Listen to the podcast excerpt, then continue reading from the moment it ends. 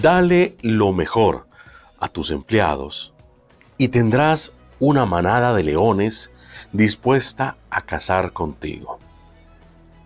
Esta frase que me encontré en la red me parece genial, maravillosa, porque si usted tiene un grupo de empleados, usted tiene una empresa, un grupo de colaboradores que trabajan con usted, oiga bien lo que estoy usando, no trabajan para usted, trabajan con usted.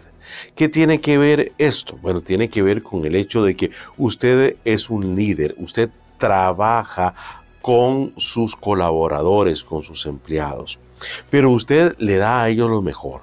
Recuerde que por ley usted tiene que darle a sus empleados las herramientas para que ellos desarrollen su trabajo de la mejor manera. Eso está establecido en el código de trabajo. Usted tiene que brindarle las herramientas en buen estado, las herramientas adecuadas para que ellos trabajen. Pero si usted les da a ellos la motivación, les da a ellos el ejemplo, les da a ellos el liderazgo para que sus colaboradores trabajen con usted.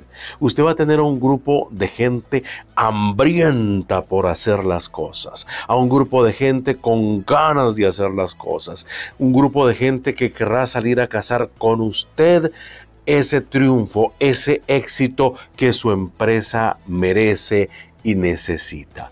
Por eso es muy importante el liderazgo en las empresas. No ser un jefe, sino ser una persona que lidere a un grupo de seres humanos identificados con la causa, identificados con el trabajo, con ganas de hacer las cosas.